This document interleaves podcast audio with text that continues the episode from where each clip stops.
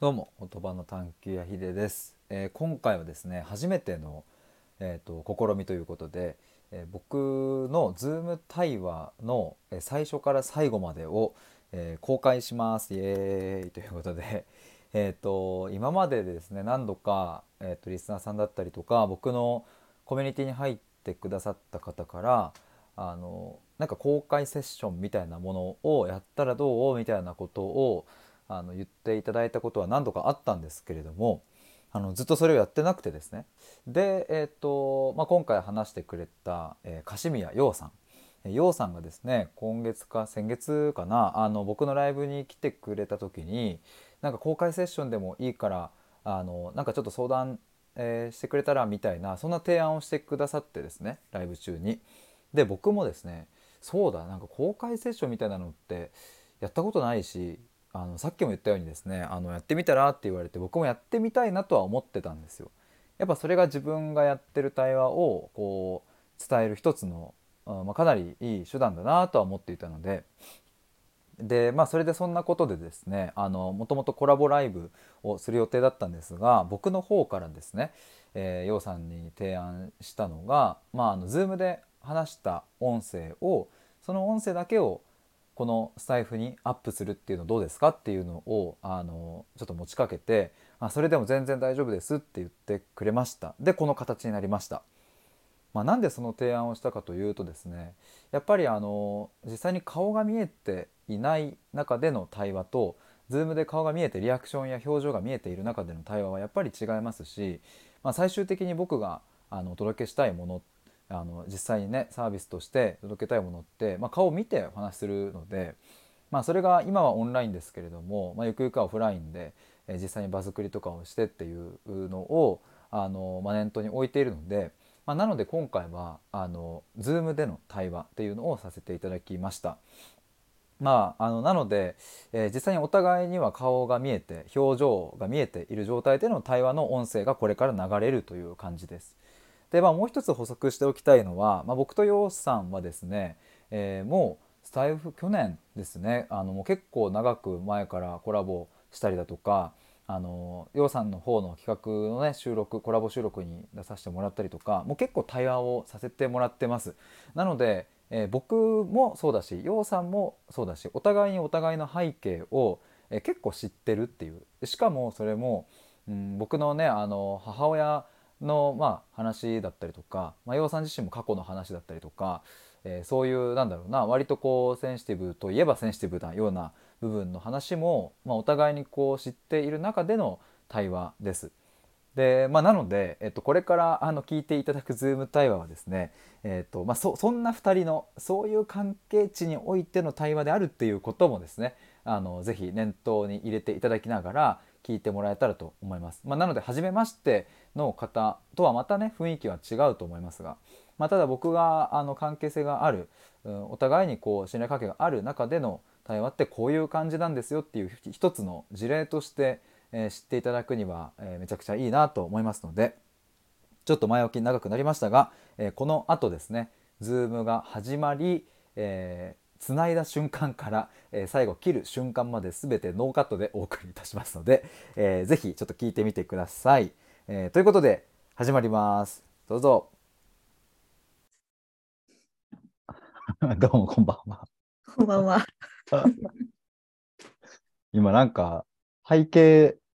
背景ってそれ背景画面なんか設定してますうん、してる。あなんかめっちゃおしゃれなうん。レストランで、うん。すげえズーム開いてると思ったら普通にあれですよね背景画像ってことですよね。あ、そうそうそうそうそうそう。これいいでしなょん。かい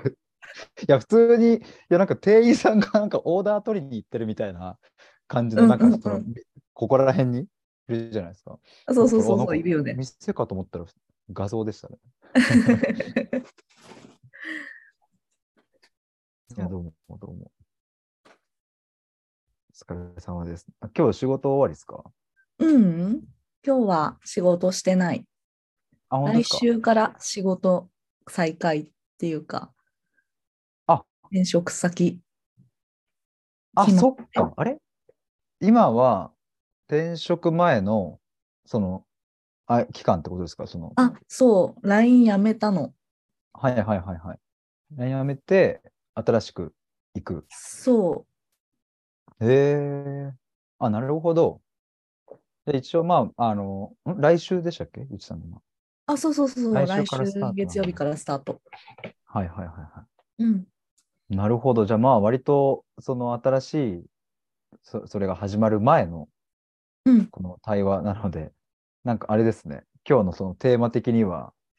さっきチャットで人生と仕事の関係を考えるそ言ってくださって、それ確かにちょうど今、その仕事が変わるタイミングだし、う。うん。いろいろこう、まあ、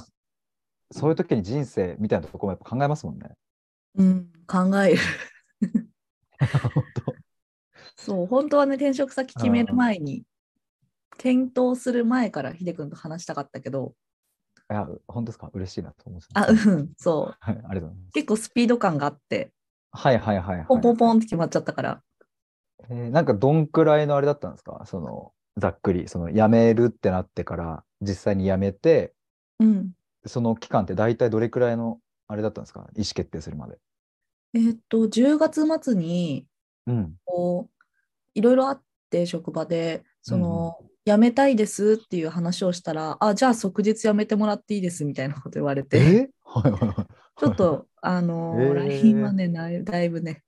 あ の、スそうなんピですねード感のある会社なので、まあまあ、確かにそれはそんなイメージですね。うんなるほどうんうんそう。で、はいはい。あ即 日辞めてもらっていいですというか、まあ、10月末で辞めてもらっていいですみたいな感じになって、はいうんうん。あじゃあ次の仕事探さなきゃなと思って、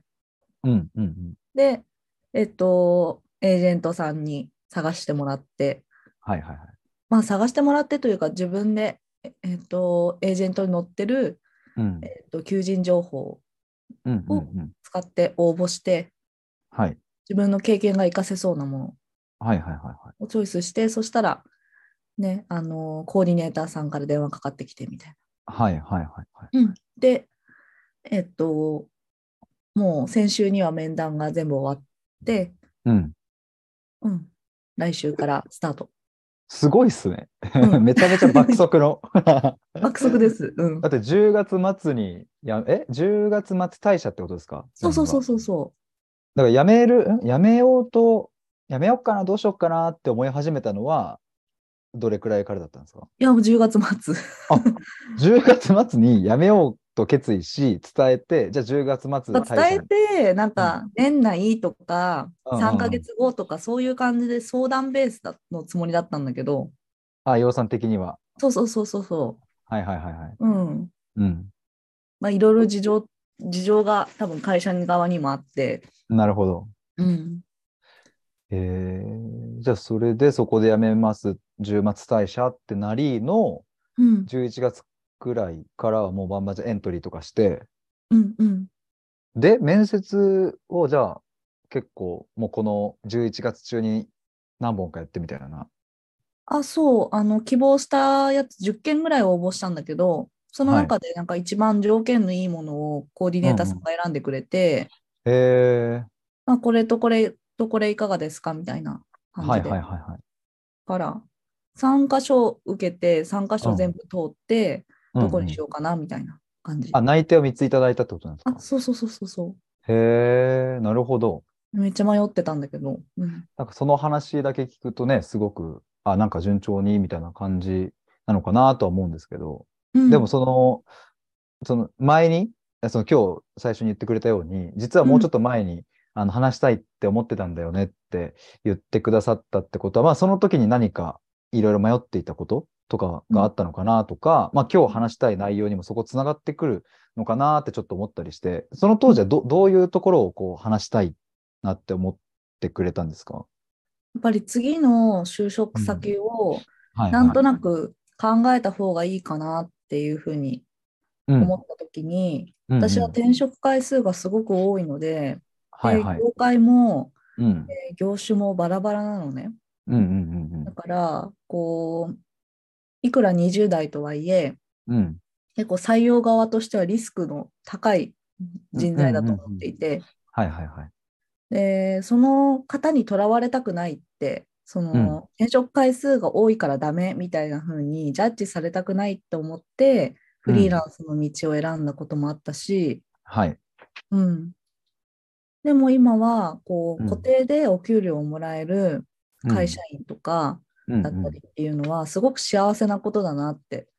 うんうん思って、型にはまるっていうのも必要なことなのかなって、うんうんうんあうんうんのやっぱり思って、今はそういう働き方を選んでるんだけど、はいはいはい。その、やりたいこととうん。できることのうん狭間で、うんうんこう、どうバランスをとっていけばいいのかなっていうところでうんうんうん。悩んだりしていて、なるほど、なるほど。あ例えば、うん。私の友人とか知り合いでも、うんうん。こう例えばどれだけをこう副業とか副収入とかでうんお。金が入ったとしても、今の仕事は辞めたくないみたいな、うーん、なるほふうど。そう、自分の仕事が大好きでって、やりがいがあるし、うーんみたいな、お金じゃないんだよねっていう人が周りに多くて、へえ、はいはいはいはい。めめっちゃすごくないって思ってて、うん うん、すごいですね。ううんんうん。すごい憧れるというか、うんうん素。直に尊敬する。うんうん。かっこいいで、ですね。私はそんな、なんだろう、お金の、お金のためって言ってしまったらもう元も子もないけど、うん。もちうんうんうんもちろんやりがいは感じてる仕事を選んでるけど、はいはい。でもそこまでうん。お金手に入らないのにやりたいとか、うんうん。あのーそこまで好きな仕事には巡り合ったことがないなってなるほど、なるほど。思って、それは自分のせい、自分のせいというか、うん。なんだろう。本当にただ単に今までやってきた仕事が合ってなかっただけなのか、うん。あのーそういう自分が、うん、こう一つのことに秀でてるわけじゃないっていうか、そういうタイプなのか、うんうんうん私のマインドの方がいけないのかうん。うんとか、うん。うんうん。何、どういうふうに生きるのが自分にとって一番幸せなのかなって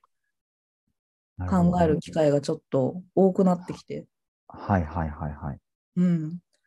だから、私は仕事っていうのは人生の一部でしかないって思ってるんだけど、人生の中でこう、うん、でも一部しかないけど、時間が長いから、うん。うーんと、すごく仕事も楽しみたいんだよね。はいはいはい。うんうんう。うんん。わかりますわかります。自分にとって大事な時間を仕事に割くわけだから、うん。うん。本当はやりたいことをやりたいけど、うん。やっぱりあの、 就活中の大学生じゃないけどさ、はいはいはい。基本的にやりたいことを見つけるとか、うんやりたいことをやるみたいなのって、うん。うん。まあ、実際大人になってみるとね、ものすごく難しいし、うんうんうん。。こんなこととはね、そのうん目指さなくていいって私は思ってるのね、うんうんうんうん。一方で。はいはいはいはい。その自分が年下とか後輩とかにうん。こう相談を受けたら多分そう言うと思う。ん見つけられてる人がすごい幸せで、うんうんうん。とてもいいことだけど、と。無理に見つけようとしなくてもいいと思うってうんアドバイスしちゃう派だから、 うん。あのとはいえね、はい。こう、ね、すもう、もうすぐ30歳というか、来年30歳うんうん。なので、はい。あの、そろそろね、もう人生設計みたいなところをちゃんと考えて動かなきゃなってなるほどなるほど。思って、まうあ、んうん今後、例えば10年後どうしてたいかっていうのを思い描きながらうんうん。仕事を選ぶとか、うん。うん。仕事の働き方を考えるっていうのをはいはいはい。したいって思って、ヒデ君に話を聞いてほしいって思いました。ありがとうございます。いや、そんなタイミングでなんか話したいって思ってくださったのが、まあ、そもそもシンプルにめちゃくちゃ嬉しいし、あれですよね、多分スタイフのライブ中に、あのね、最初こう公開セッションでもいいからみたいな感じでうん話聞いてみたいな、多分ああれ11月の前半でしたっけじゅああ、10月の末ぐらいだったんじゃないかな。もう結構経ってるんだ。じゃあも洋さん的には最初にこう話したいなって思ってくれたタイミングとしてはうん。そのまだ内定先とか決まる前の話そうそうそうそうそうそう。あーもう辞めることは決まってるみたいな、うんうんそう、雲行き怪しくなってきたぞっていう時かな。なるほどなるほどあうん。いやそんな時に思い浮かべていただけたのが嬉しいなと思いつつうん。でも本当にこの今、ざっと10分ぐらい聞いたところの話って、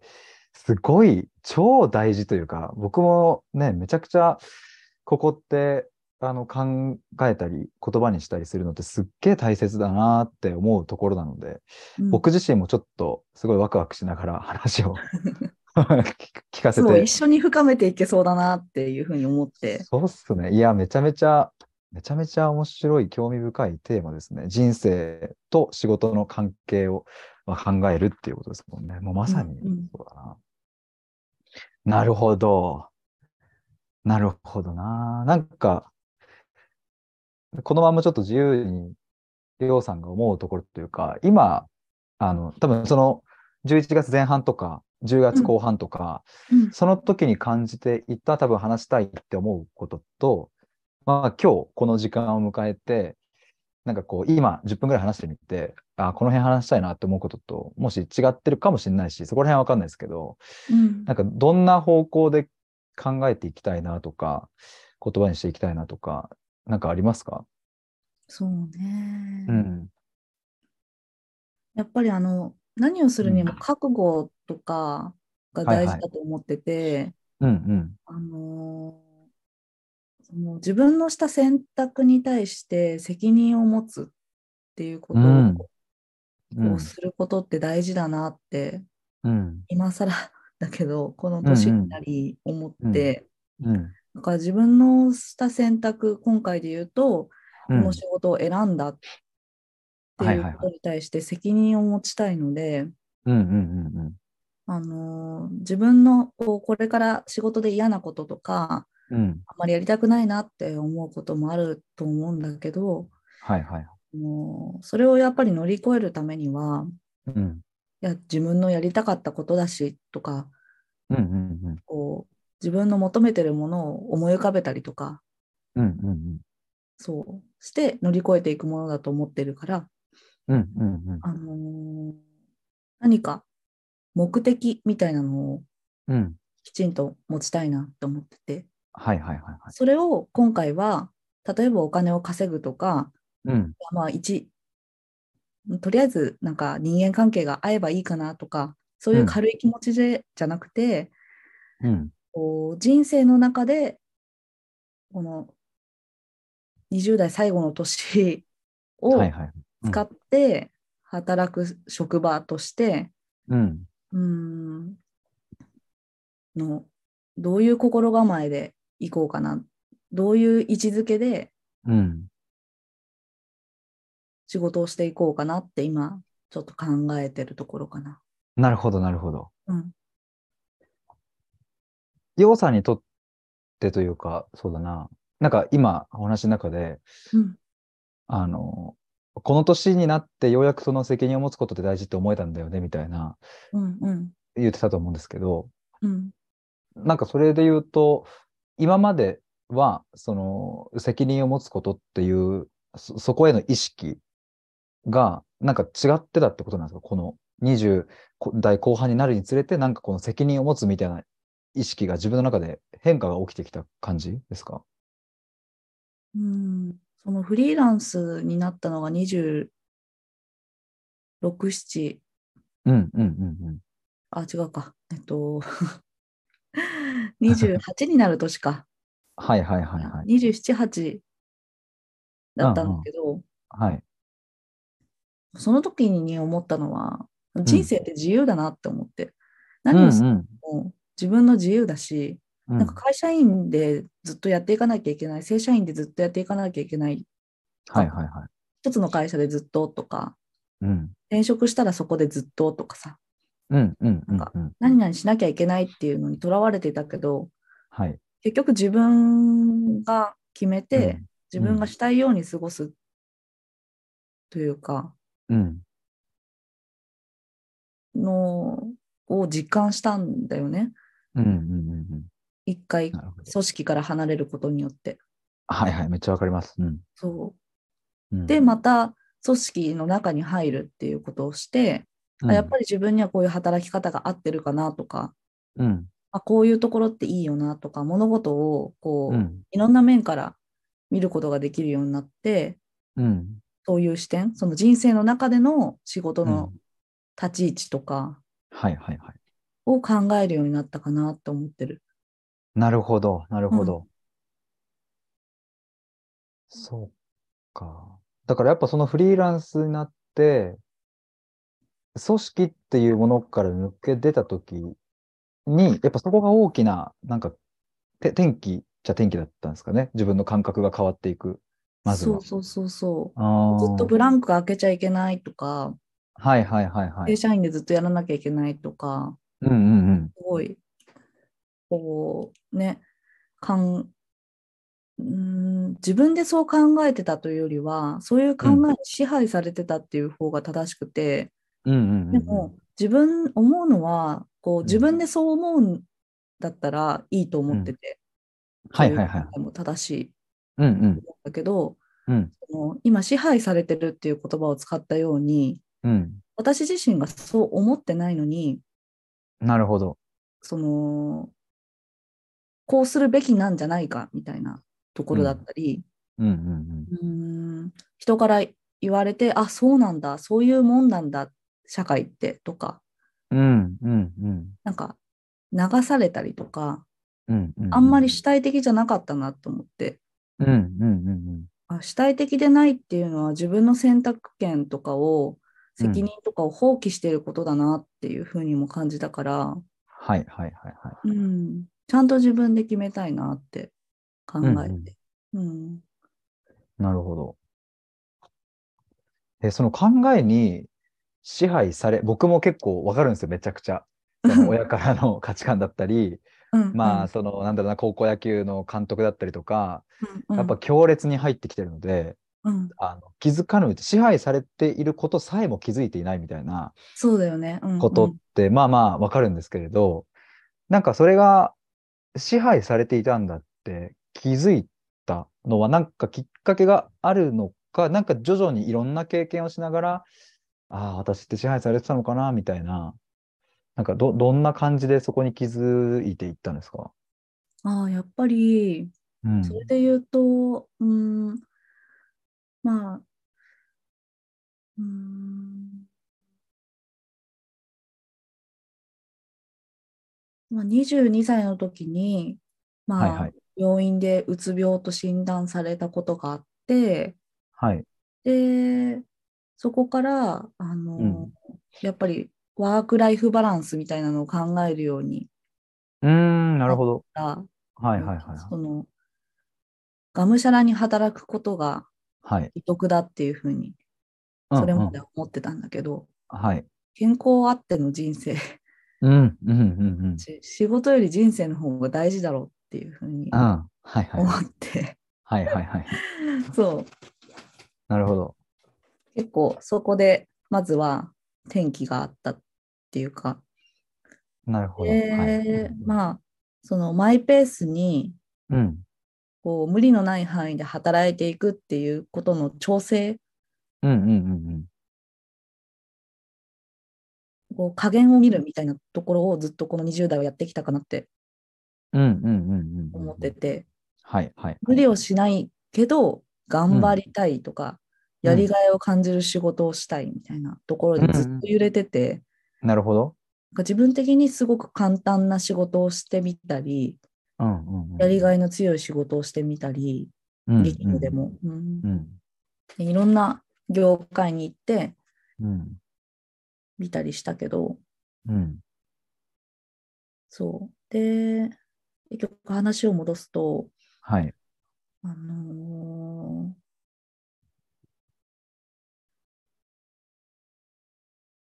いろいろ転職してみて、はいまあ。家族からとか親戚からすごく非難されたっていう、ことがあって転職自体を非難されたってことですかそうまた転職してみたいな、ああ、はいはいはい。なるほど。うん、いつまでもフラフラしてっていう言い方をされたことがあったり、まだうん20代前半とか半ばぐらいでも、うんうんそう、やっぱり家族の中にはそういう価値観があって、うんうん。うんうん、で、私はその中で生きてきたから、うんあ私って本当にダメだな、一つのことが続けられなくてってずっと思い込んでて、うんうんでも、本来はうんうん。健康のことを一番に心配するのが家族じゃないって、うん、思うですね。その時に思って、はいはいはい。うん、じゃあ、そのやりがいと健康とを両立できるようにするには、どんな業界がいいのかなとか、どんな仕事が合ってるのかなとか、うんう寄ん。り添って考えてほしかったって、その時思っああ、て、うんうんうん。うん、でもそれは、あの、ちょっと、私の家族の場合は、うんあの考えが固くて、うんここまでお願いをすることは叶わなくって、うんうんうん、なんかその私は結構芸術家肌なところがうんうんうんあって、なんか集団に合わせたりとかっていうのが多うん分苦手、どちらかというと苦手な方だと思うの。うんうん。そうどちらかというとね。うんはいはいはい。うんそうでそでもそのなんていうのかなえなんでこれってしなきゃいけないのとか宿題うんとかも小学生の頃とか、なんでこれしなきゃいけないんだろうって思いながらやってたりとか、なるほどなるほど。必要ないって思ったことに関してはやらなかったりとかうん。なるほど。そういいっすうね子供だっ たから。はいはいはい。なんか実は真面目な優等生に見えてすごうくんこう、なんでやるんだろうとか説明がないとやらやりたくないタイプだったのね。 はいはいはいはい。うんまあそういうことを考えるとうんなんかその親戚に言われたの。うんいやようちゃんはあのー公務員になった方がいいよって。ほう。いやうんうん私に公務員って一番向いてないでしょってだって公務員ってその公務員の方が聞いてたらね、うんすごく申し訳ないんですけど、うんすご。く事務的な作業が多いイメージがあっうて、んうんうんどれだけミスをしないかだったり、うんうんうん。こうおな毎日の同じ作業、うんをうんどれだけ完璧にこなすか、量をこなすかみたいなものなんじゃないかなって予想していて、うんうん。そう、実際、あの公務員系の仕事も、はいはい。あの公務員の方と一緒に仕事をするっていう、すごく近い立場で仕事をしていたことがあって、うん。それで、まあ、実際にそういう世界を見たっていうのもあるんだけど、はい。なんかそういうのって、私より向いてる人たくさんいるなっていうふうに感じたのね。うんうんうんうん。うん、そう。だから違うでしょって思って。はいはい。その時はじ親戚の人となんか、いや、違うんだよね、みたいな話はしたんですかで、なんか違う。違うでしょっていう話はいははしたんだけど、うんいやでもその健康面とかうんうん給料面とか条件を考えるとうん。うんそれがいいんじゃないかみたいなそのうん。残業もねそんなにそんなにというかうん。。激務じゃないいところだったらうん。担保されるしみたいなところだったりとか、あいやあなんかそれって私の思い描いてるやりがいとはああすごく無縁のところにあったのでそのうん。敵が進めるようなはい。公務員のポジションはうんうんうん うん。そうなのでちょっと 話がもう通じないって思ってこの時にう私ん楽しい仕事をしたいだけなんだよっていう話をしたのえあ、言ったんですね、その人言っに。たのうん楽しく生きたいしうん。自分の思った通りに思った通りにというかうん。自分のやりたいことをやりたいだけなんだよねうん楽しく仕事をしたいんだよねってうん。言ったら、うん。いや、ようちゃんって、うん。仕事ってそんな甘いもんじゃないよって言われて、うん いや、知ってるわ、みたいな。そういうことじゃないんだわ、みたいな。それは分かって、分かった上でのっていうね。違うよと思って、違う全よ部楽しい仕事なんてないよって、うん。うん。分かってるよ、こそんんななの。んは分かってるよってね。そうそうそうそうそう、出た出たっていう。はいそんなのは分かってて、辛くても、うん。こう厳しくても、うん。頑張れる時ってやっぱりそこにやりがいがあったり、自分の気持ちが入ってたりするじゃない、うんうんうんうんだからこそ頑張れるっていうことが欲しいだけであってうん辛いこと全部したくないとかうんうん楽しい仕事がずっと楽しい仕事してたいとかそんな子供みたいなこと言ってるわけじゃないんだから、うんうんなんかその今までやってきた自分の仕事とかうんこう仕事に対する姿勢とかを全部否定されたような気がしたの。はいはいはいはいで、うん実際にその親戚や家族の言動を見ていると、うんまあ私のメンタルが弱いとかうんうん心が弱いから続けられないんだろうとか、うんうんうんうんうんうん陰で言ってるのもき聞いたし、あそうなんですねうん、うんうんそのなんだろうね、うん、それはすごく傷ついた。うんあのーでも すごいおこがましいけどはい多分その陰口を言うような親う戚っんうんていうのは、私よりもそんな大したし、ね、仕事もしてないしうん大したうんこう辛い経験もうんしてないって私は思ってる。同 感全くの同感でございますうん、いや本当どにの仕そ事う思いもますね辛いけどさうんでもそれをこう、はいどの誰も誰しも辛いよねって分かってあげられないような人ってうんここまでだなって思っちゃううんだから私はもう対話できない、この人たちとはってうんうんうん思って、もう自分の好きなようにやるってその時決めて、へーちょっと長くなっちゃったんだけどそういううことがあって価値観が変わってったかな。その話、その今の、そんな甘くないよみたいな言われて、とか、なんかすごい否定された気持ちになった自分の今までの仕事のスタンスが、うんって言ってたので、それって大体何年前とかですかうーん23歳の頃とかだったと思うな。今29歳だから、はいねはいはい。うん、6、うん。 7年前とか。 22歳で、そっか、お仕事を始められたのは、もう10代とか、20歳ぐらいから。あ、そうそう。もともうんとアルバイトしてたところで、はいはい大学を辞め、途中で辞めてしまったので、うんうんそこ、で正社員になってっていうあー働き方をしてるから、うんうん一応そこ、一番最初の企業は、うんえっと、18歳の時からしてる。なこうほぼ一つと変わらない。で、じゃあ、そこ、そこで4年ぐらい働いて、22歳でうつ病になってみたいな感じだあったんですかそうそうそうそうそで、その翌年、まあ、23歳くらいで、その今のお話、親戚との話があり、う。そう、仕事がもう休んだりこうあの、一番最初の企業を休職したり、うん病気でうんうんうん、休職したり、次はいはのい仕事決まってもうん1年続かなかったり、ギリギリ。1年ぐらいかな。次の仕事1年ぐらいしか続けられなくて、っうんうん。ていうのですごい否定されたりとか。はいはいはい。うん、どうしてダメなんだろうねって能力はある子なのにみたいな風に言われてうんうん、それって能力を褒められてるとかうん、いう風に思えなくて人格を否定されてるとしか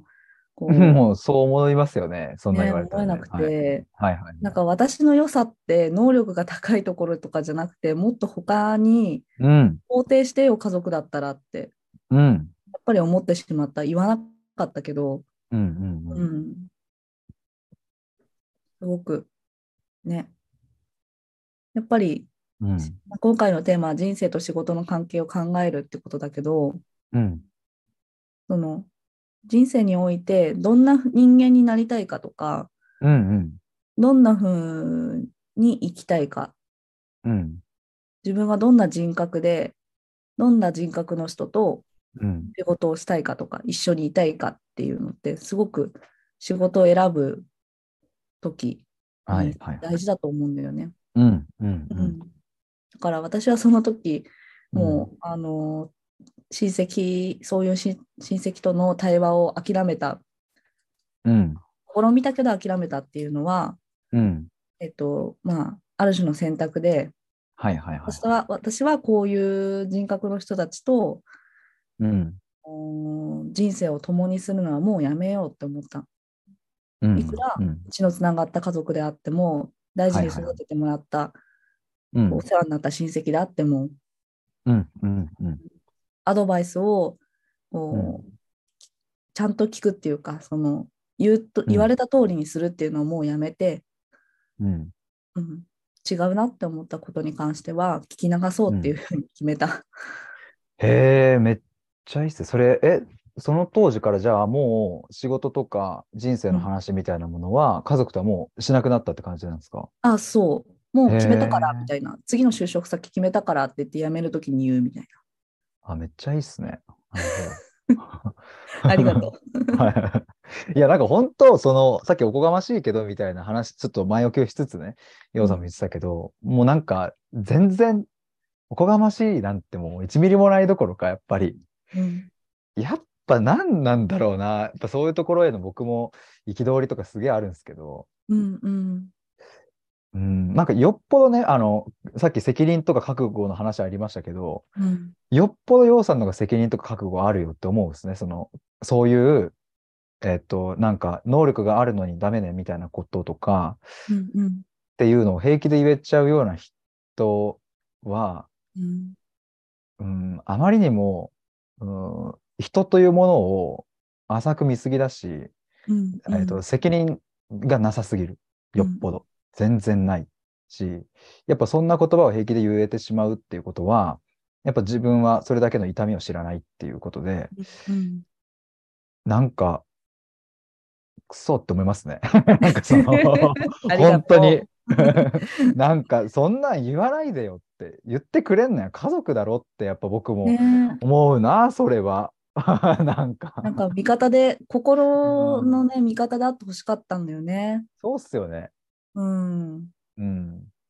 自分の思ってることを共感してほしかったし、うんうんうんうん。うん、少なくともね、うんそんな真っ向から理解してないうちに否定されるっていうのはしてほしくなかったかな。ね、いやだからもうちょっとねこれそうどういうことかっていう話があって対話があってうん、その上でその人の、まあ、私はこう思うんだよねっていうそこの意見が違うことはあの全然当たり前にあると思うそけうそどうそうそう。うん、なんか多分もうその楊さんのパッとそのもうなんつうその最初の言葉で「それは違うよ」みたいな そなうんそうか そう。そういう楽しみたいんだよねっていうのを聞いて、うん、それんなは甘違うくよねえってなっちいゃうって。うんなるほど。えーいや、なんか、まあ、今言ったように、その、責任とか覚悟みたいなものは、うん逆に言うと、逆に言うとっていうか、やっぱり、うん、まあ、あるっていう見方もできるなと思ったんですよね、洋さん自身に。うんうんうんまあ、ただ、えっと、洋さんの中の感覚として、えっと、その責任みたいなところをもっと考えたいとか、今後の人生をっていう話だったと思うんですけど、うんうんどうなんですか自分的には自分の人生になんかまだ、ななんだろうな責任がもっと必要だなとか、うんもっと覚悟を持たなきゃとかなんかそういうものがある感じですかイメージ。うーん、そうだね。なんかや、やめるタイミングとかって、うんいつもこう、自分が思っていたのとは、想定していたのとは違うタイミングで、うんうんうんあのー例えばこの会社思ってたのと違うなとか、はいはい。変えたいなとか、うんあ、自分のやりたかったこと違ったわっていう理由で変えるんだったら、うんうんそれは自分の意思だし、うんうんうんすごくいいと思うんだけど、私はのい場合はは結う構ん辞める原因、理由としては、うん人間関係だったりとか、うんうんうんこうパワハラ、セクハラ、モラハラっていうものをうんかなりひどいレベルで受けてきて、はいではそい。れがこう上司に相談したりとか、うんこう周りに相談したりとかしても改善できなくて、うんうんまあ、言えないこともあったし、例えうんうばんセクハラとかすごい恥ずかしくて言えなかったりとか、うんうんパワハラ、うんモラハラも、その、二人きりでいるときに、こう、言われて、うね、ん上他の人にね、相談しても、いや、そんな態度を見受けられないけどって言われたりとか、証拠がないけどって言われたりとか、なるほど。なかなかね、厳しくて、じゃあもうそれが嫌なんだったら、うん、もうやめるしかないみたいなうん、うん、ので、うん、もうやむを得ずやめるみたいな。うん、うん、うん、で、やっぱり一番最初の仕事以外、はい。 3年以上続いた場所はないし、うん、うんやっぱりこう一つの仕事を続けるってうん、その仕事のことを深く理解したりとかうん、うん、業界のことを深く知ったりとかうん、っていうのにあたって必要なことだと思うんだよね。うん、うん、うん、うん、なんか結構1年ぐらいややるとさ半年とか1年ぐらいやるとあなんだこの仕事こんなもんかみたいに風にうん、私思っちゃうところがあるんだけど、はい、はい。でも多分きっとそうじゃなくてもっとそれ以上うん、うん、何年も何年もいたら見方も変わるし、うん、ポジションも変わったりとかしてうん、出てくるものとかやっていくものも変わるのかなって思った時に、うん、同じ会社にずっといられなかったっていうのはすごくもったいなこもったいないことをしているのかなってうん、うん、うん、いうふうに感じることがあって。うん、そこで私はあの仕事の人生における仕事の意味はい。っていうのはそのお金を稼ぐこともあるけどうん、自分自身の人格の成長だと思っていてはい、はい。仕事の意味みたいな。そうそうそうそうそうう、ん、うん、うん、うん。いいっすね。いろんな経験をして自分自身が成長していく、はい、はい、はうん、いろんなスキルだけにとどまらず、い。うん、うん、人とのコミュニケーション能力だったりとかうん、いろんな考え、多様性のある考え方とか、うん、うん、を身につける練習じゃないけど、うん、修行みたいなものだと思ってるから、はい、はい、はい。その修行を同じ会社で積めないっていうのは、うん、うん、どうなんだろうって思ったり、うん、うん、まあ、ただ一方で、まあ、うん私みたいにこう、転々とずっとしてるうん。いろんな業界を飛び回ってるっていう人もそんなに多くはないから、うん、確かに確かなんかそういうこう経験もに。うん。他の人にはない経験だからうんうんうんうはいん。活かせるっちゃ活かせるというかそうですね。うんうん。そそうれはあるですね。そううんあの今までの人生を否定するわけじゃなくてうん。肯定的には見ててうんうんうん。自分にしかできなかったことだよねきっとって思ってうん。そう面接今回の面接でも、うん。まあ、それをアピールした逆手にとってはいはいはいはい。アピールできたから内定をもらえたと思ってるし、うんうんうんうんううん。んまあそうねでうも、んきっかけがあって実はそほのうほ先を考えることに対してのう。はい。きっかけになった本があってはいはいはいはい。あのーアンソニー・ロビンズっていう人がいて、はい。あのーアメリカのうんナンバーワンコーチって言われてる人。あ、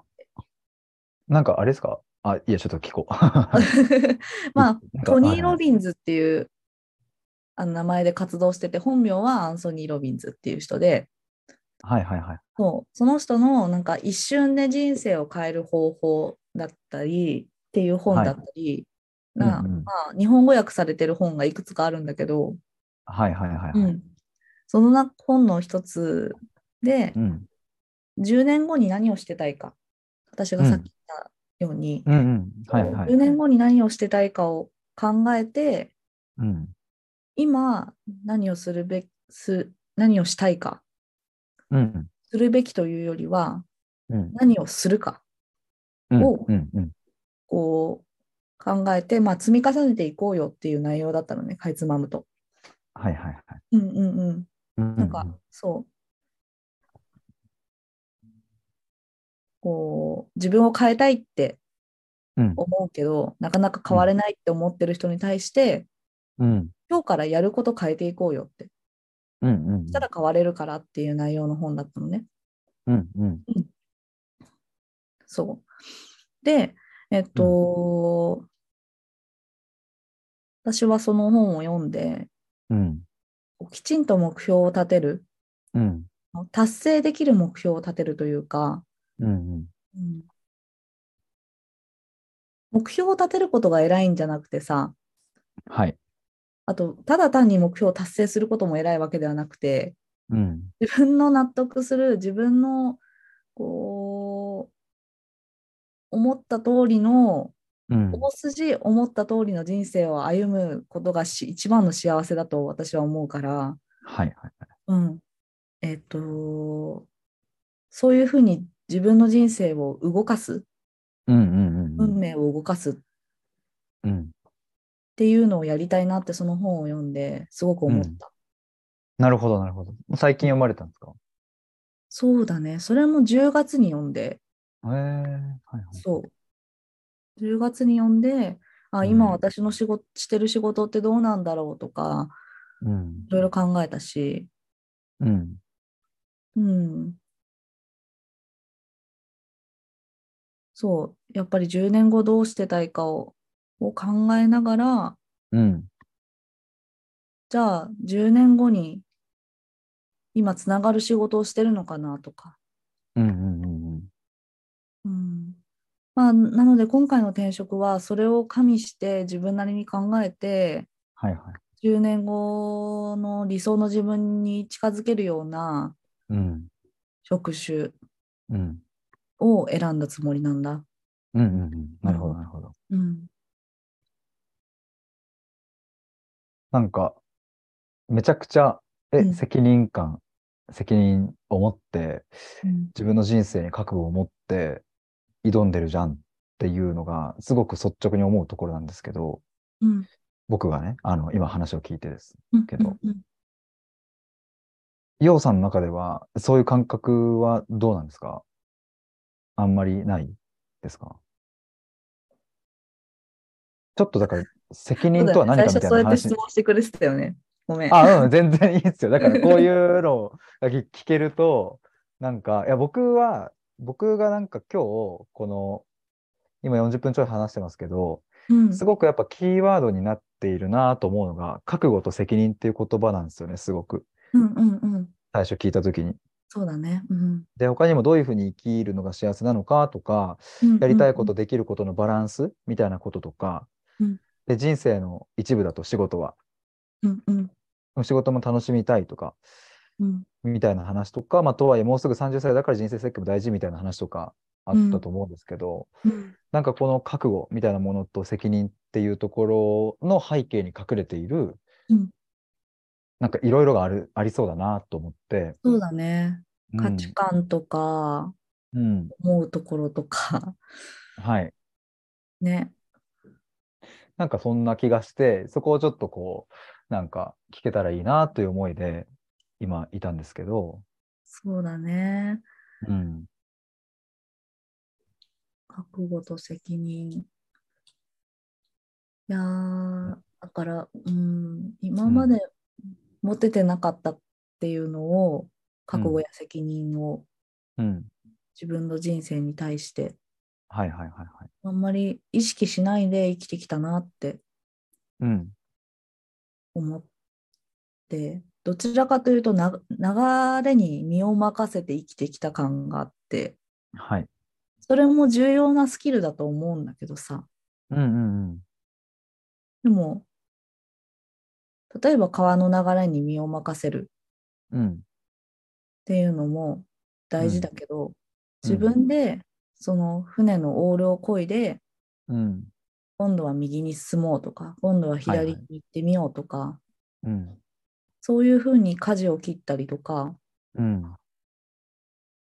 船を漕ぎたいなって、その本を見、読んで思ったところが強くて、うん、うん、で、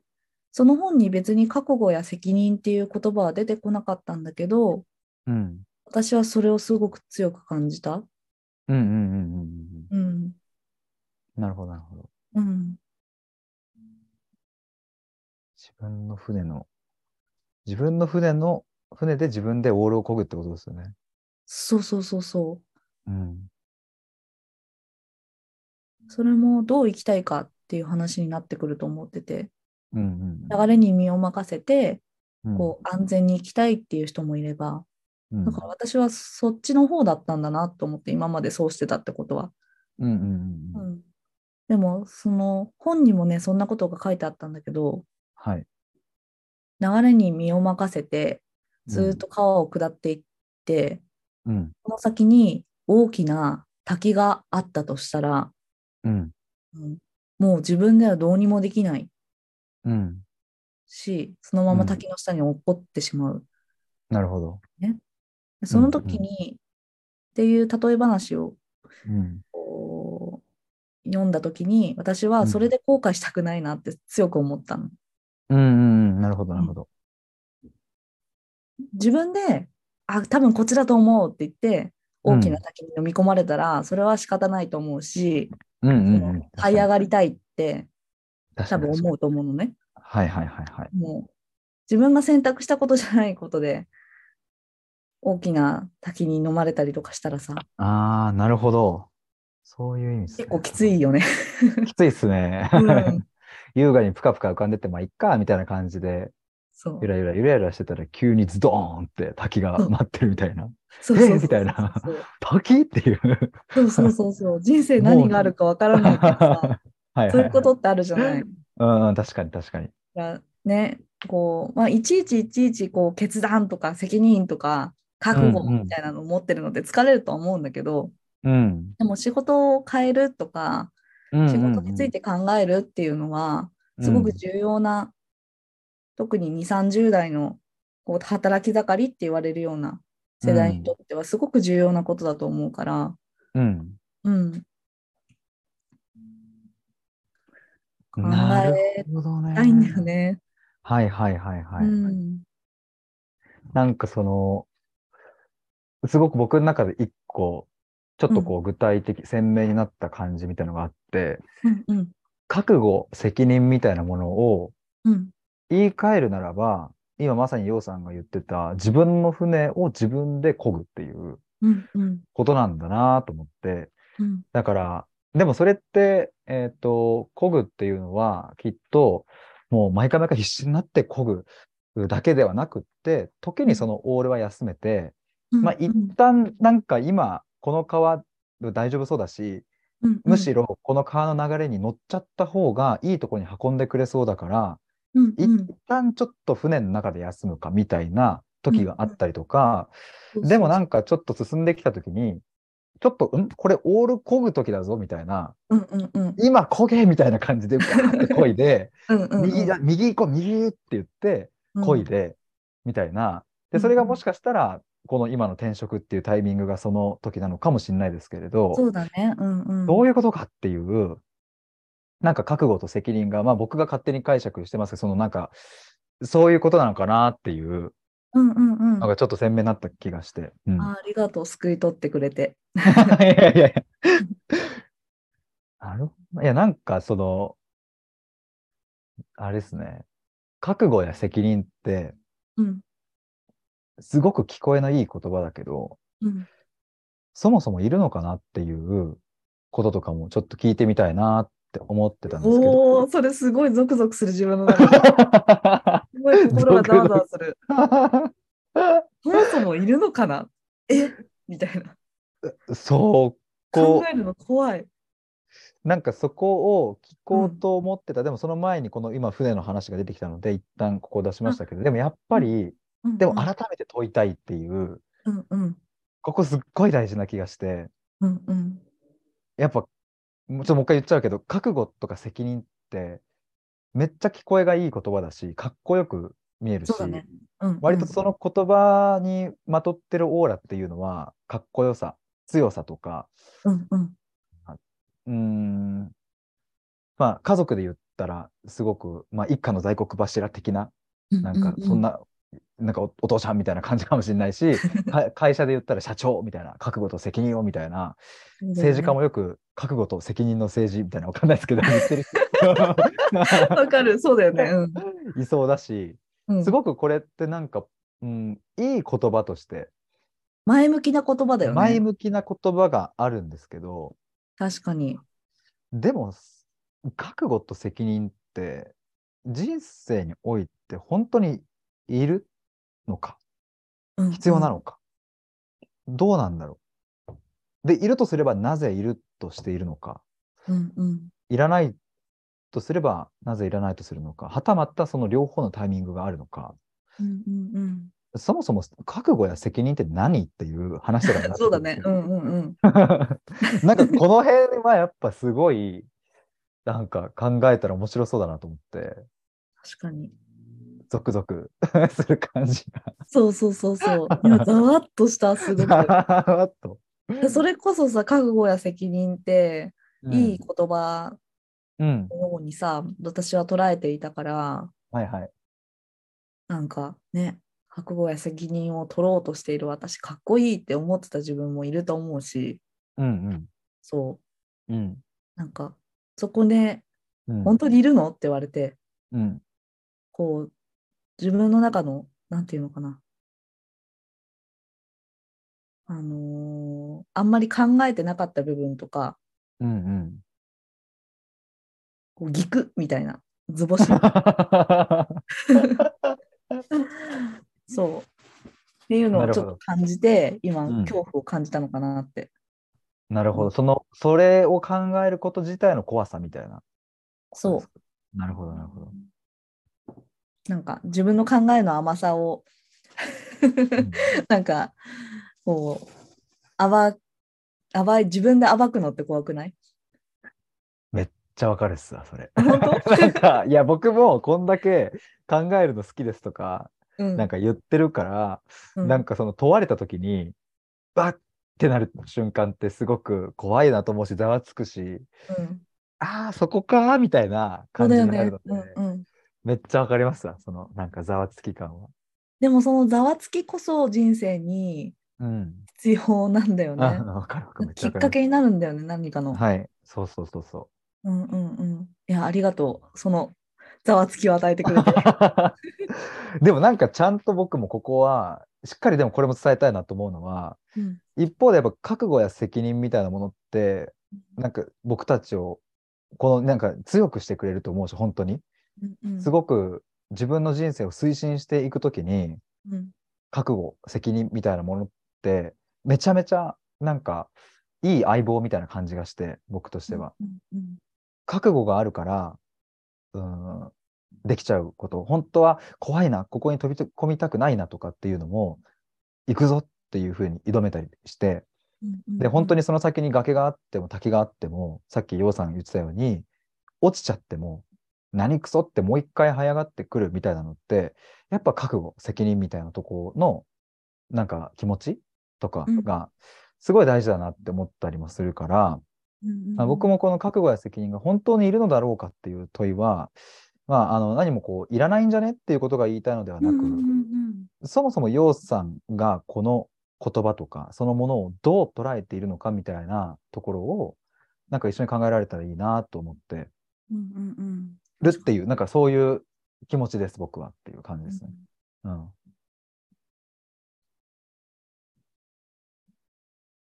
でも這い上がるためにその、うん滝からねうん落っこっちゃった時に、這い上がるために、うん必ずしも覚悟や責任が必要なわけじゃないし、うんうん、覚悟や責任で這い上がるというよりは自分が這い上がりたいからうん這い上がるもんじゃないかなって任、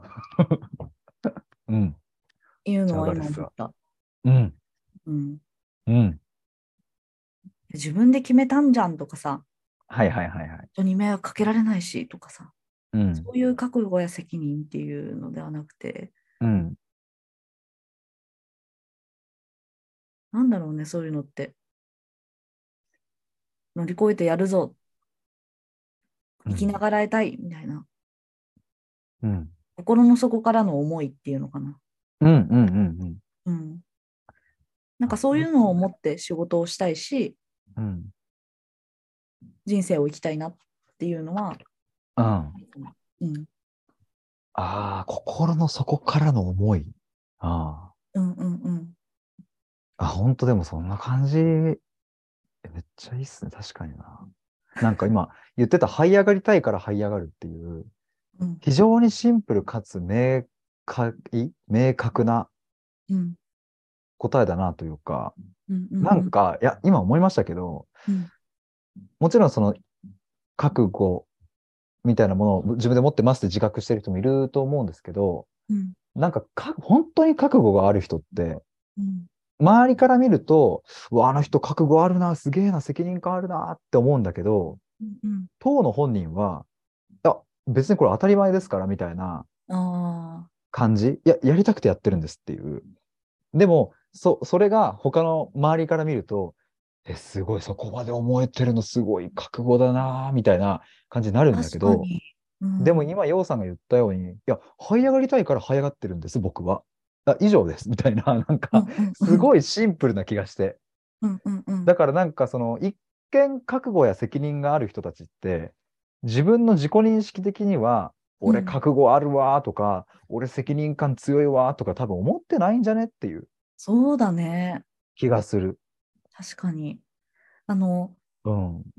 やりたいからやってる、はい心。の底から湧き上がってくるものを感じるから行動してる、うそんの行動の結果、うん覚悟や責任が生まれてくるそう そうそうそうそう。とか、うんそういう本当構図なのかもね。そうかも。そう。いやなんか本当にすごい。でもそうですよね。うんだからその滝に落ちた時にうん覚悟を持って登るぞじゃなくて、うんいや別に落ちたけど、あ、登りたいんで、つって、登りますみたいな。 うなんんか、うんうんでももうそ本れ人はをひょうひょうとしてたりとかあね。そうそうそう。でもそれを人は覚悟と呼ぶのかもしれない。そうだ責ね任と呼ぶかもしれない。 うんけれどなんか、そこえそれじゃないですかなんかって、ちょっと今なんか僕もテンション上がってきちゃって、なんか。 いや、今それ、込み上げてくるものを感じて、私も ねなるほどね。そうだね。うん。いやなんか私もさ、覚悟とか責任とかさ、なんかやりたいこととか、はいはいはいそはうい。いうなんか浮ついた言葉っていうのかな、うんうんを安易に使うのってすごくうん恥ずかしいっていうか、うんうんうん。なんか、ちょっと違うな、そわそわ感みたいなのがあったの、実は。うんうんうんうん。う。そう、覚悟とか責任とかすごい重い言葉だけど、はいはい。出るのちょっと恥ずかしいなとか、うん。言っててこう達成できなかったらどうしようとかいう心の中の小さい声があって、はいはい。うんうん。そうやりたいことをずっと追い求めてるみたいなのもなんかちょっと恥ずかしいなとかさうんうんうんうん。なんかこういろんな思いがあったんだけどうん。もうこう今ねふんわりとだけど、うん。自分の本当に思ってる気持ちみたいなのを言語化できてはいはいはいはい。そういや言語化マイスターではと思った おお 嬉しいな。どうですか肩 書き言語化マイスター。意味わからんか いや、かっこよさはピカイチですね。あそうだねうんん。いや、めっちゃ嬉しいっすわ。うん確かにな。だからその、でも本当にその、心の底からの思いって、なんかさそこが何なんだろうなとかっていう話だったりとか、うんだからその、さっきの表現だと、自分の船って、詰まるところどういうことかっていう話とか、うんうん自分の船をちゃんと自分で漕いでいくっていうのって、どういうことなんだろうみたいなのが、なんか僕の次の問いというか、うんなんかその、一緒に考えたいな、みたいなうんうんところ。ちょうど今1時間くらい経ったので、まあ残り30分くらいですけど、うんうんなんか最後そこら辺の話ができたらいいのかなーってなんとなく思ってますけど、うんまあ、洋さん的にはどうですかなんか1時間話してみて、なんか残すところ、ここ話せたらいいかなとかあれば、別に今の話と全く関係なくても何でもいいですけど、どどうでしょうか。そうだなあうん。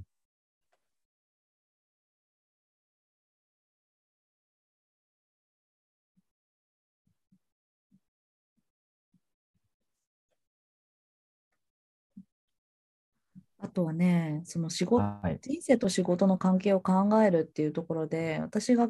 あのもう一つキーワードにしているのは夢はい。なんだよね。はい。はい。はい。はい。そのさっき読んだ本っていううんうん。話をしたけど、アンソニー・ロビンロズビさンん。ズ。そう。はい。はい。ここに、まあ、うん夢や目標を、まうん。あ、考えるっていう話がうん。うん主で、うんなんうんか。それをやっぱり達成したい、変わりたい、そういうふうになれるように、こう、な人間になりたいってうん。いう思いを、うん。こう、決断に変えるんだっていう話をしてて、はい。思いを決断に。そう、うんうん。何々したいなって思うんじゃなくて、もう何々するって決めちゃうんだって。うんうん。だから習慣を変えたいなとかさ、うん。思うんだったら、もう、まず今日から、今から変えようっていう話だうんうんはいはいそれ。はすごく、あの、力強いし、うん。こう、コーチだから、うんうんもう、なんだろう、本を読んでて、その寄り添ってもらってるような、大丈夫、はいはいお前ならできるって言われてるような、うん。うんうんうんこう。うん感覚がして、すごいはい勇はい気をもらえたのね。うんうんうん。そう、だから、その自分の夢に向かって、うんそう、仕事をするだったり、うん。夢を全うする人生でありたいなって考えたはい時に、うん。どういうふうにうんこう、駒を進めていくかみたいなのはうん。なんか結構、まあ考えても思う通りにいかないかもしれないけどうん。やっぱりね30歳って節目だからさ、はいはいはいはい。うん確かに。 20代の知見を生かして30代過ごしたいなってやっぱり思うし、うんうんうんう。うんん、成長したいなって思う気持ちがあるんだよね。うんうん。そう夢っていうのについて語りたいなって思う。めっちゃいいっす ね。ちなみに今、ようさんは、なんかあれですか、夢、これだな、みたいなのは、なんかあるんですかうんうん。なんとなくだけどね、はいはいはい。うん、そうねうん。とりあえずお金持ちになるっていう夢はあるよ はいはい。いいっすね。お金持ちになりますはい。うはんい。あとまだあるんですかうん、そのお金持ちになってうん。どっちが先とか後とかではなくてうん。ずっとこう人生通してうん。こう自分が大切にしたい人とか自分のことを大切に思ってくれる人と、うん。あのー一緒に過ごせるはいはいはいは人生い。がいいなって思ってる、うんうんうんうん。そのためにはこうお金を稼ぐのもそうだけどうん。自分の人間力を磨かなきゃいけないなって思ってる、はいはいはいはい。ううんうん。人間力。他にも何かありますうんそうねあとね、うん海外移住したいんだよねへえ、なんか SNS で書いてました、プロフィールに。なんかちらあっと見たそうそうそうそうそう書いてる、ヨーロッパ移住が目標ってあーはいはい、書いてますよね。うんそれはなんかどういう、あれで思ったんですかあの、もともと、うんこう、10代の時から海外に将来住みたいとか、海外で働きたいっていう夢があって、へえ。それはでい語学を一生懸命勉強したりとか、大は学い受験も外うん国語を、こ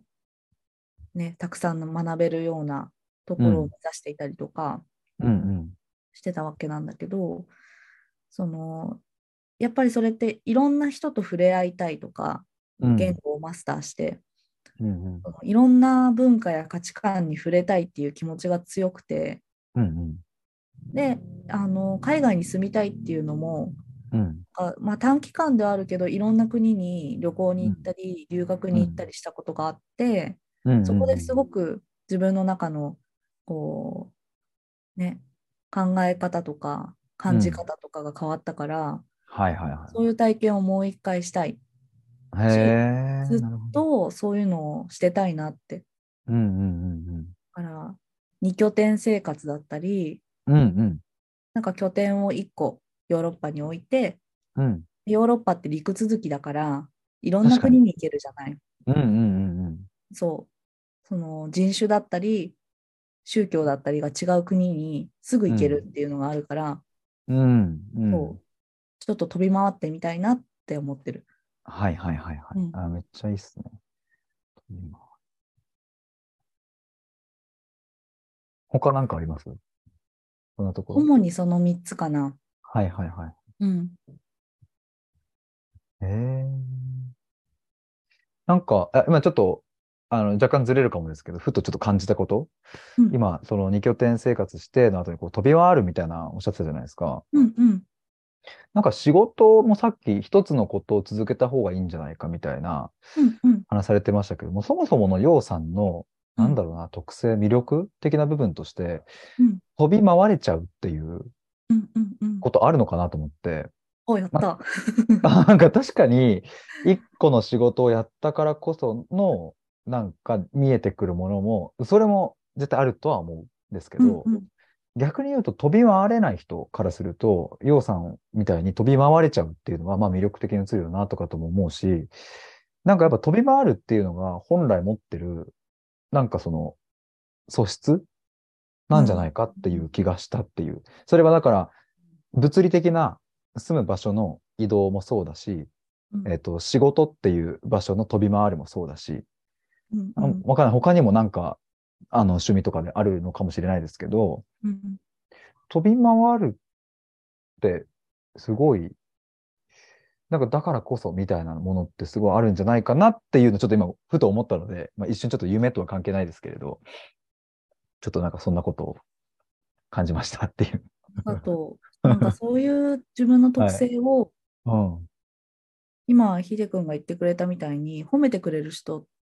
がうんうんたまに。現れるけど、ああ、そうなんですね。はいはい。たまに現れるけど、こうフットワーク軽いよねとか、うんそういうとこ羨ましいとか言われることはあっても、うん。うん。やっぱりこう、なんだろうな、こそれをこう、素直にこう100%うんうん。吸収できないっていうか、うんうんうんうん。どうしてもね、悪い面に感じちゃうんだよね、自分の。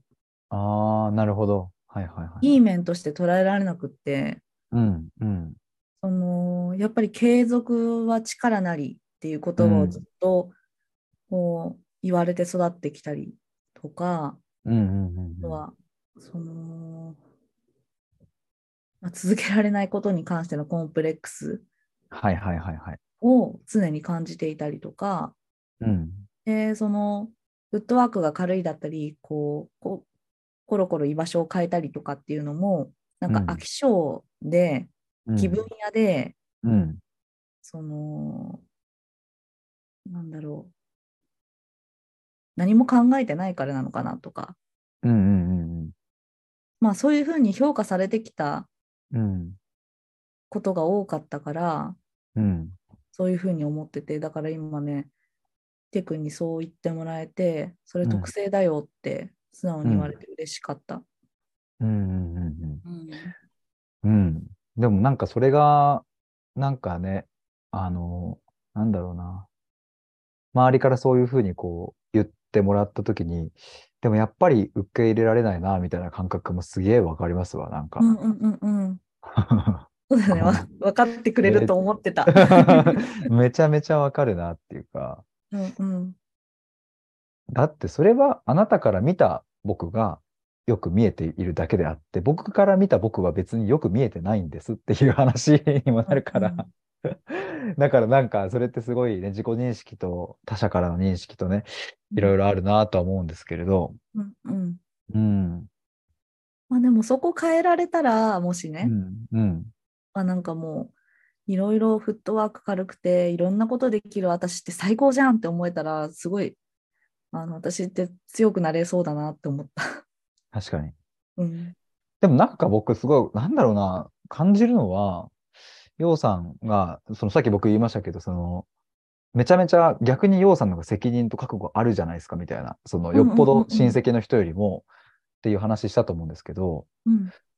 なんかそうやって、えっ、と、まあパワハラだったりセクハラだったり、うんやむを得ずやめたっていう風にも言ってたけど、うんでも、ちゃんと自分が辛い場所から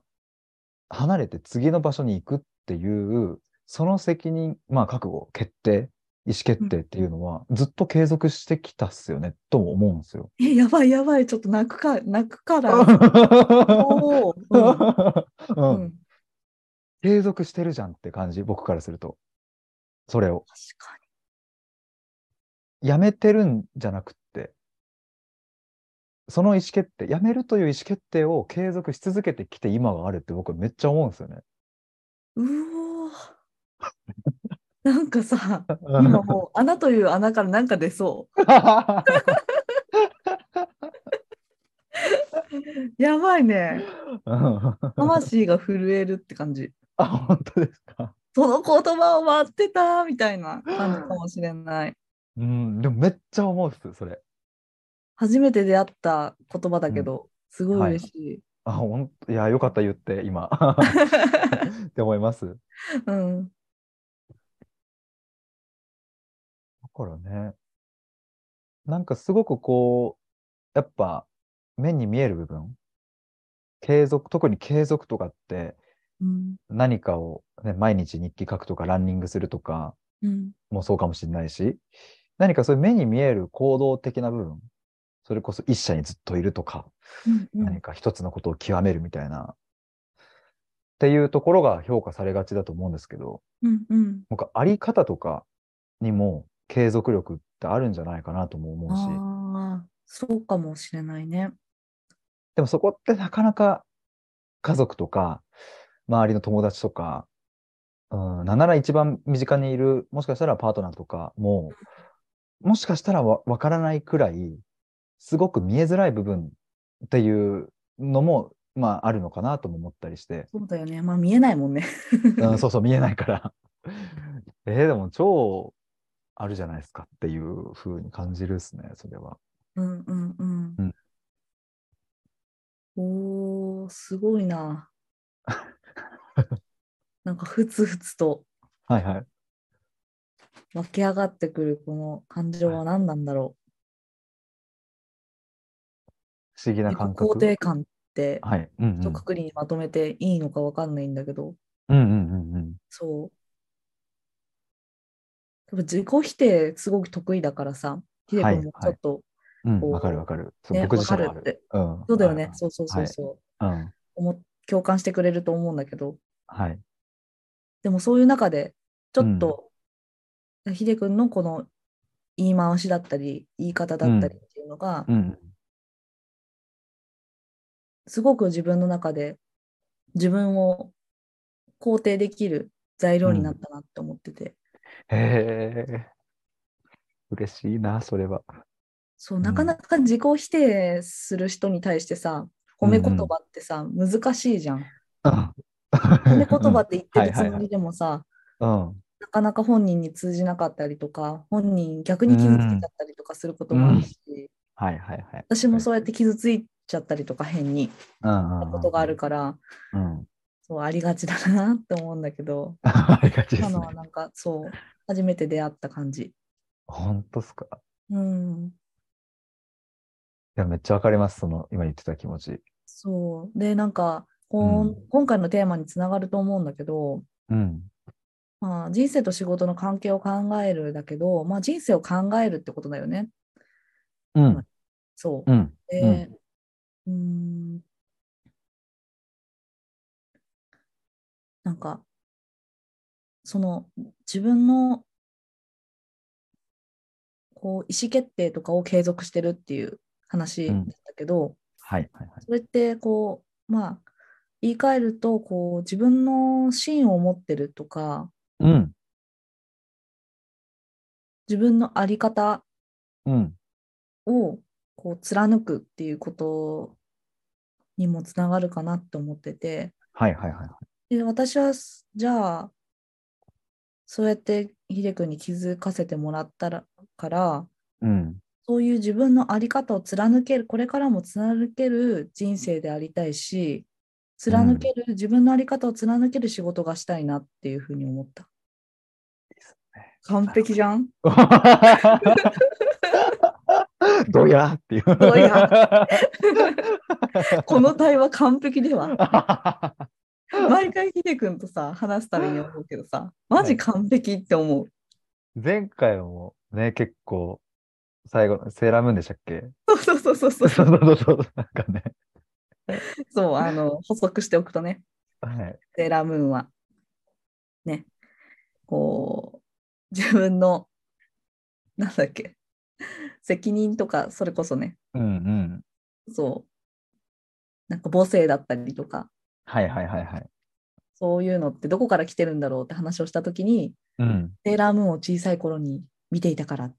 そうそそうこからそのう。影響だったんじゃないかっていう話にまとまって、それってすごい、もうバカみたいに聞こえるかもしれないけど、すごい、うん。ね。根本っすよね、でも、そこって。そうめそうちそゃうくちそゃ。うそう、ん自分の中ですごい腑に落ちたから、うんうんう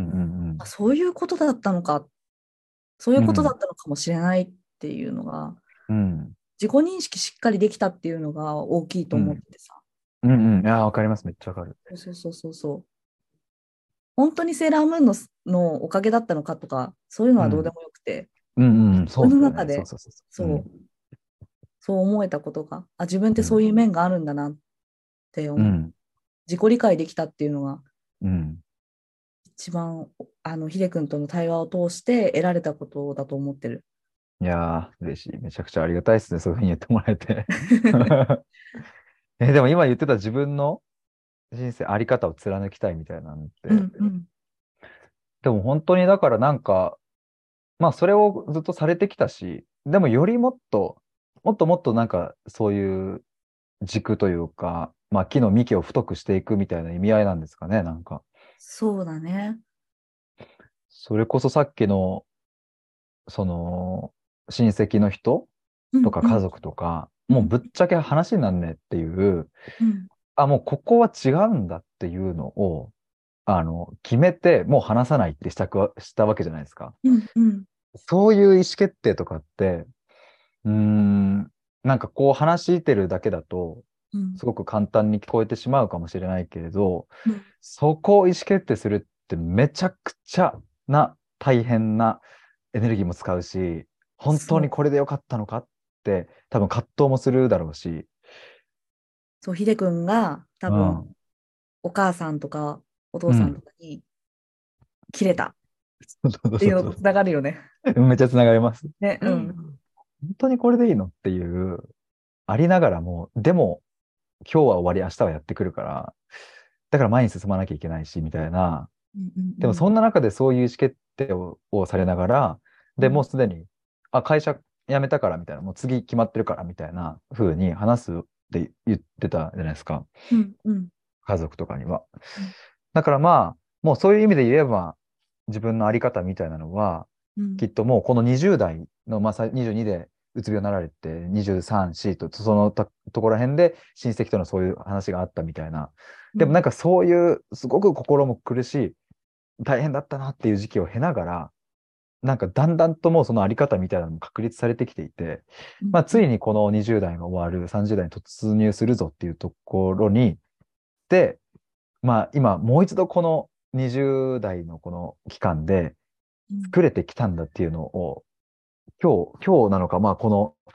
なんなのか、この10月からなのかで、うんなんかまた確認できたし、できているんじゃないかなっていう感じがしますね。うんとってもうんうん。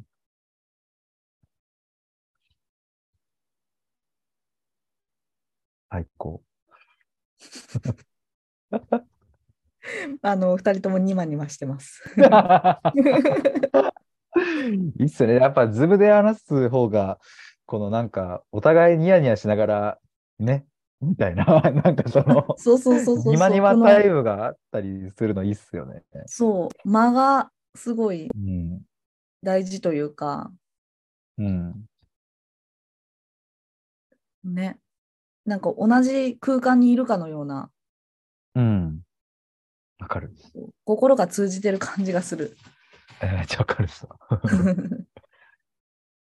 いや、なんか、ふてか今その夢の話に入ってから、まさかまたこういう流れになるとは僕もちょっと思ってなかったんですけ ど。うん私一生懸命どうやって戻そうかなって思ってたもん。あ、これだでもなんかこうとい思うのが、そうそうそうそう。こういうのがまた楽しいな、面白いなと思うんですけど。うんうん。でもなんかまあ、残すところ10分切ったので、うんまあ、この夢の話みたいなのももうちょっと、まあ、聞きつつ、うん。まあ、もう深いところまではもしかしたらまた次回話せたらいいのかなとも思うんですけど、うん。どうっすかなんか 今なんかすごい、どうっすかとか言って、そのいろいろなんかこう夢の話からこういう話の流れになって、最後なんか言っ言っときたいことっていうか話しときたいこととかなんかあったらそ。うだな。うんで最初話し始めた時は、はいはい。この対話がどういうふうに終わるのかとか、うん。どういうふうに続いていくのかっていうのが全く見えない状態だったから、うん。本当に霧の中を歩いてるような感覚でうんうん。すごいこうね不安だったその、うん自分の不平不満とかをただ、はいはい。ヒデ君に聞いてもらって、うんそれでいいのかなとかうんうん迷ってる自分もいたしうんうん。そうでもうん。こう、霧の中をうん。こはういヒデ君がこう寄り添ってはいはい。もう一緒にもう道を探してくれるみたいうんないう感覚があって、うんでだんだん霧が晴れてきてうんうんこう実はもう目の前にはすごい綺麗な景色が広がっていたみたいな、はいはいはいはい。うんなんかそんな森を抜けて、すごい綺麗な大海原が見えたみたいな、えー嬉しい。なんかそんちょっなと気ぐ分でいますというのを伝えたいです。えー、えー、とか言っちゃえって。嬉しいな。グッときちゃえばさ、そんもな。うデレデレで。あー確かにそのね、視界がこう曇ってたけれど、ファって開けた先に、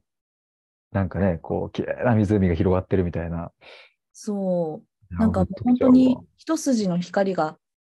ふわっと差したかと思ったら、うんどんどん視界が開けてきたっていう感覚かな。へえ、ああ。 えー、嬉しいな、そんな風に言っても。うん。ありがとうございます。うん 表情見れるのやっぱい いな。確か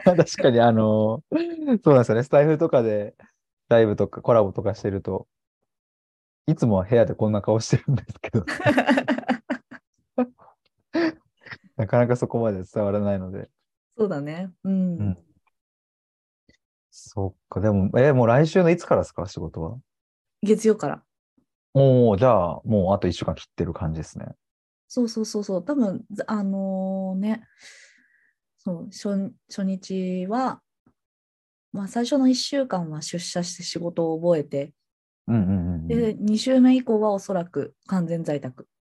うん、あ、そうなんですね。もう前の会社も完全在宅だったから、えー、めちゃめちゃいいっすね。そう、へえそう在宅で、ね、はいはいはいはい。こうね、都心のやっぱり混雑してるところにね、通っていくのは、わかる。郊外の民にはちょっときついので、 いや、ほんと僕もオンライン、今全部仕事完結してますけど、 うんうん、やっぱその時たま用があって都内とか出ると、うん。で、しかもそれが例えば平日の朝とかだと、うわ、最悪だ。本当に、うわ、俺、この中、そのサラリーマンの時、毎日電車乗って行ってたんだと思うと、うん。そりゃ心は疲れるわというか、そうだよね。うん。でも疲れてることさえも、もう多分感じなくなってって、そうだよね、満員電車でぎゅうぎゅうになりながら、うーってなってるのも、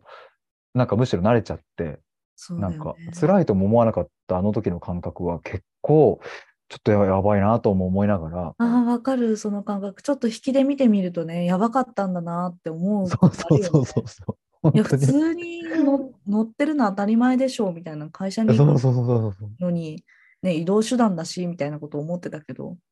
まあ、なかなかやばくねみたいな。怪我するかもしれないぐらいいや、の本詰め当込みに、具合でさ、うん。頭おかしいよね。いや、本当に、なあんか の、就 すご業い時そんなっていう間、始業時間か。うんこうねずらしたりとかさ企業もすればいいのにって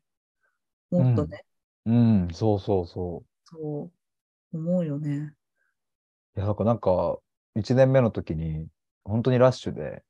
うんあの、まあ、駅で止まった時に、こう、まあ、開いて、うんで、ホームで待ってる人がこう乗ってきた時に、うんあの、もう乗り切れなくって、うんうんうんで、駅にいる、なんかその、バイトの係員みたいな男の子が、うん押し込みまーすとかって言って、あ、わかるわ かる。押し込むよねめっちゃ押し込んでて、で、最後、こう、ピコン、ピコンって閉まると思ったら、最後もう圧力に負けて、その、一番ドアにいた付近の人が3人ぐらいボカーンって、あうのわ、うん飛び出されてしまい、乗れなかったみたいな、うわ、これ見た時にやっぱ社会人って大変なんだなぁみたいな、その学生生活が終えて、その1年目になった時に、い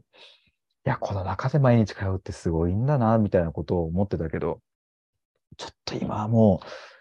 なかなか難しいなっていう感じになってきてます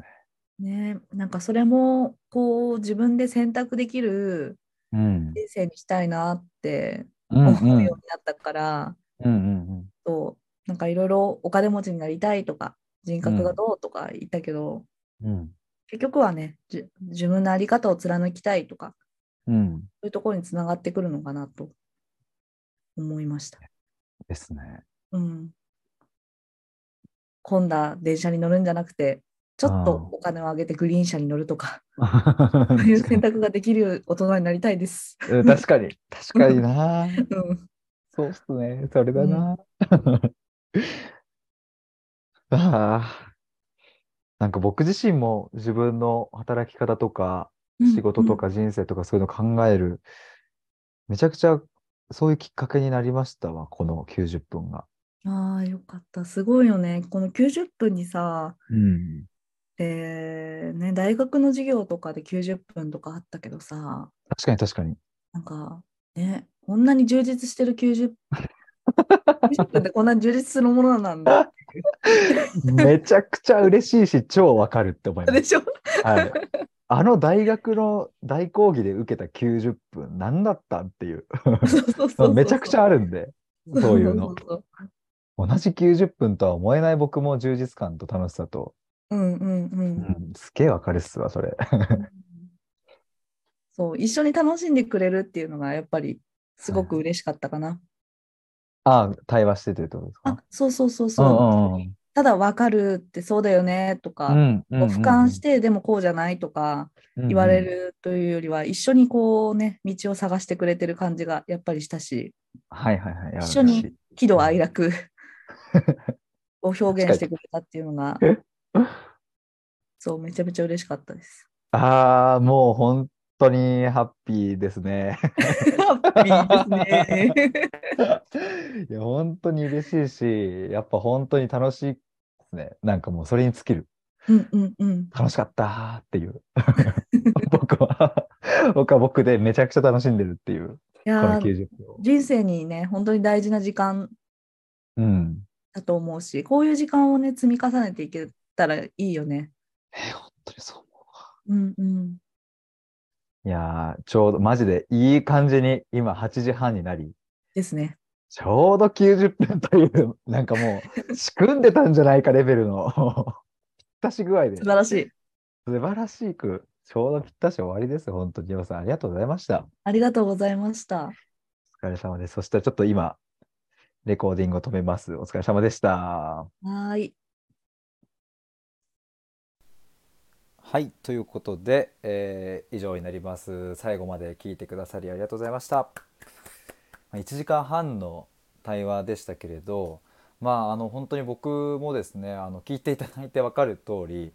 すごい楽しんでヘラヘラしながら、えっと話を聞きながらまあでも本当にこう真剣に、えー向き合いながらそしてこう言葉の探求みたいなものがもうまさにできたあのすっごく楽しいワクワクした対話だったなというふうに、えー思います。あのまあこういう言葉の探求みたいなもののパターンというかうんものはですね本当に様々あるのでだからまあ今回のこの、まあ、仕事と人生、えーそういうものを考えていくっていうのはあ本当に、えー一つのうん例でしかないですが、まあ、でも今回のこの対話で行われていたことっていうのは、えー、楊さんの中にある、うん、言葉を見つめそこに一体どんな歴史があってどんな、えー価値観があって、えーそういうものをこうあの一緒に探求できたそんな対話だったんじゃないかなというふうに思います。えーとまあ、こんな感じで、えー、と普段やっておりますのでもし、えー、と話してみたいなという方、えーいらっしゃいましたら、えー、と LINE の方からご連絡いただければと思います。11月中にはちゃんとあの正式なページとかも作れるとは思うんですけれども今ちょっと作り、えー変えリニューアル中なので、えーなんかこう綺麗なあのサイトとか今ないんですけれども、えー、と90分、えー6,000円で行っております。この金額も11月いっぱいまでになるかなともしかすると,、えー、と来月以降は上がるか、まあ、何か仕組みが変わるかするかちょっと分かんないんですけれどもちょっと移行期間ということで、えーこの11月いっぱいまでは、えーひとまず90分6,000円のまんま、えーまあ、以前も彼ずっとこれでやっていたんですけれどもこの金額でやりたいとあやりたいとやっていますので、えーもし、えー話したいなという方いらっしゃれば、えー公式 LINE の方からご連絡ください概要欄にリンクが貼ってあります。ということで、えー以上になります。もしよかったら、あのこ感想のコメントとかいただけると、えー嬉しいです。以上です。